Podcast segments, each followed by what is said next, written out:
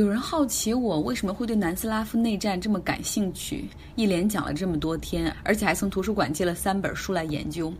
其实长久以来有三件事儿一直在我脑海里。第一件事儿是我在做体育记者的时候，曾经去过克罗地亚的斯普利特采访。站在面朝大海的钟楼上，坐在海鲜餐馆里，或者走在老街中世纪的石子路上，我怎么也想不到。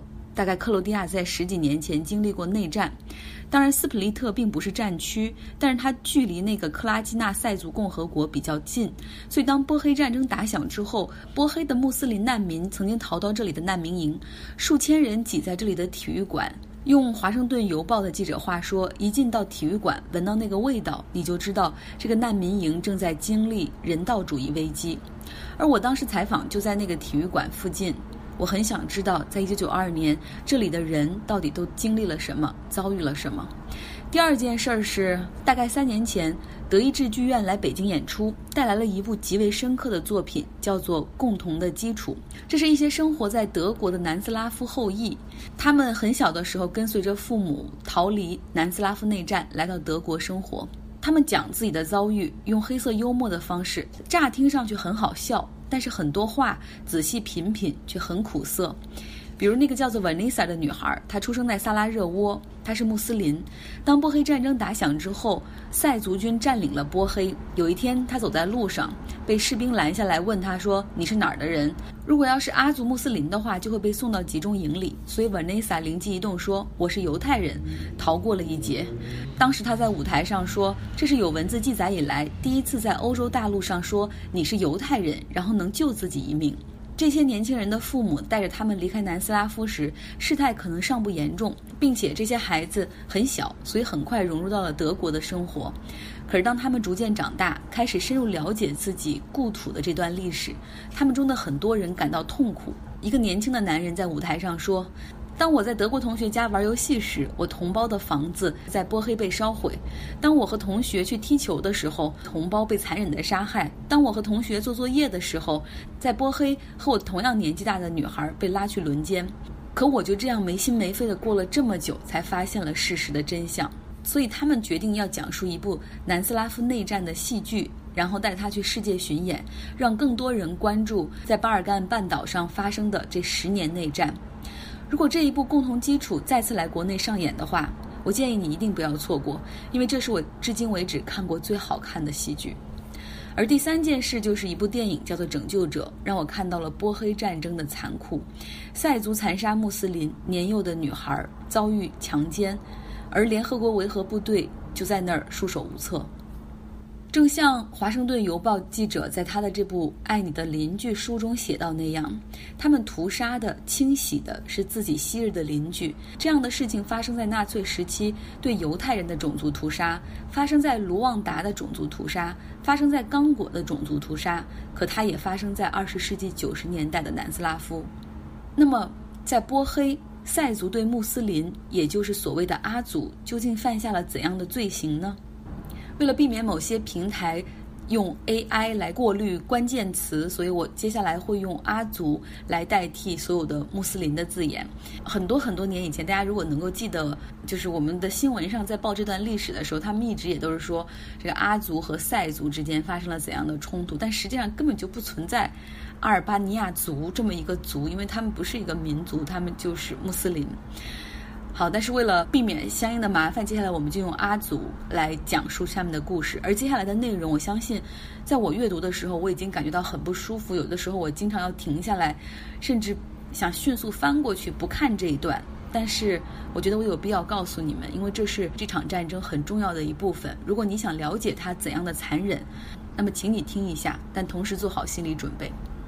在这部《爱你的邻居》书中，《华盛顿邮报》的记者采访了很多波黑战争种族清洗中的幸存者。有一名叫做曼纽维拉的阿祖说：“南斯拉夫人民军空降了他的家乡福加，他们不是来维护和平的，他们架起了机枪，将炮口朝向了我们。”他的邻居一个十七岁的阿族女孩被塞族士兵带走，几天之后。被带回来，从车上直接扔了下来。这个女孩下体已经腐烂，最终失血而死。二十八岁的阿迪姆说：“那些焚烧我农田的、侵占我房屋的塞族人，曾经是我的朋友。我们一起喝酒，一起在丰收的季节收庄稼，我们一起追女孩，一起分享秘密。可他们变了，有些暴露了本性，有些我相信是被逼无奈。因为如果他们不对阿族下毒手的话，他们可能也会挨枪子儿。”塞族军将阿迪姆村子里的一个年轻人打成重伤，然后将他钉在十字架上，立在广场上。他们说这是为你们的阿族祖先赎罪。谁让他们是奥斯曼土耳其占领期间的叛徒？而这个青年最终失血而死。当时实行的是种族清洗政策。塞族军进入村庄之后，将阿族赶走。放弃抵抗的阿族愿意签地契，将房屋无偿让出的话，饶他一命，送去集中营。而对付那些要抵抗的阿族，直接杀掉或者非常残忍的杀掉。这样的做法与二战期间纳粹集中营别无两样，唯一的区别是更残忍，几乎是丧失人性的。部分地区，阿族排成长队被送上火车，押往集中营。每一站停车都会有当地的塞族士兵上车，挑走车上年轻的女孩。所以，很多女孩保护自己的办法就是剪短头发，往自己脸上涂泥巴，甚至用刀来割伤自己的脸，裹胸，让自己看起来像男人一样。但是，很多时候是无用功。维谢格拉德是波黑版图上遭遇清洗最残酷的地方。当时塞族兵占领之后，他们把男性的阿族都弄去集中营，然后开始在镇上寻觅女孩。十七岁的某西莎被当地的塞族兵头子看上，他们冲入他家，拖走了他和他十四岁的妹妹。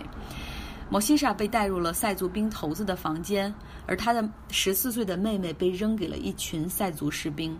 当某西莎开始反抗强暴时，那个兵头子说：“如果你再反抗，我就叫十个士兵进来轮奸你。”所以他开始默默忍受。他在被这个四十岁男人强暴的时候，能够听到走廊另一头他的妹妹的惨叫。几天后，莫西莎被送回了家，他和母亲抱头痛哭，而他的妹妹没有能够活下来。像这样的故事，书里还有很多。当塞族兵开始厌倦烧杀抢掠之后，他们把挑战人性的极限当成游戏。书里说，一个阿族的父亲被迫强奸自己的女儿。父亲说：“当这些塞族兵用枪指着我的头，让我干出这样的事情的时候，我说我绝对不会，你杀了我吧。”而之后，他们把枪指向我女儿的头，说：“你不干，我就杀了她。”这位父亲痛苦的大哭，说：“我没有选择。”塞族军让阿族的男性决斗，胜利者要用刀一片一片的将输的人的肉割掉，要从生殖器开始。尚存人性的塞族军在同伴的强迫下，也不得不对阿族实行酷刑。维谢格拉德的一个塞族人说：“这里原来塞族、穆斯林、克族，我们共同居住，我们通婚，我们是朋友。可战争打响之后，塞族军开始赶走异族，屠杀异族。他让我们挨家挨户的搜刮财产。”抓那些女孩去军营，他们是我的邻居，我认识他们的父母，我认识他们的祖父母，我做不到。可他们开始打我，威胁要杀掉我家人，把我的家烧掉。他们说，我不应该把他们当人看。真的，像这样的故事，书里还有很多很多。作者说，残忍的兽性也许从来没有从人类的身上消失，它只是隐藏起来，择机爆发。很多讲述巴尔干内战的书都把这些最残忍、最血腥的遭遇放在第一章或者第二章，因为作者希望让读者们知道，这场发生在九零年的内战不是一般的种族冲突，而是惨绝人寰的清洗。它距离文明的中心那么近，巴尔干半岛和意大利隔海相望，而当时法国、德国、英国的领导人曾经聚在捷克的首都布拉格开会，共同商量欧共体下一步要怎么走。可是波黑距离他们很近，只有一千公里之外，那里所发生的流血事件却不在日程之上。哪怕后来联合国维和部队介入，他们也没能够阻止杀戮。最近这两天，在欧洲的新闻上，荷兰最高法院审理荷兰究竟需不需要为三百五十名阿族的死来负责。这是一九九五年七月发生在波黑斯雷布雷尼察的大屠杀。一九九二年波黑战争打响之后，联合国通过决议，将这里庇护为安全区，收容难民，大多数是女人、儿童和年老的人，派联合国的维和部队守卫。但是塞族军完全忽视，开始展开进攻。联合国维和部队处于半投降的状态，任塞族军将妇女、儿童带走，屠杀成年男性。在这个小城斯雷布雷尼察，有八千名阿族死亡。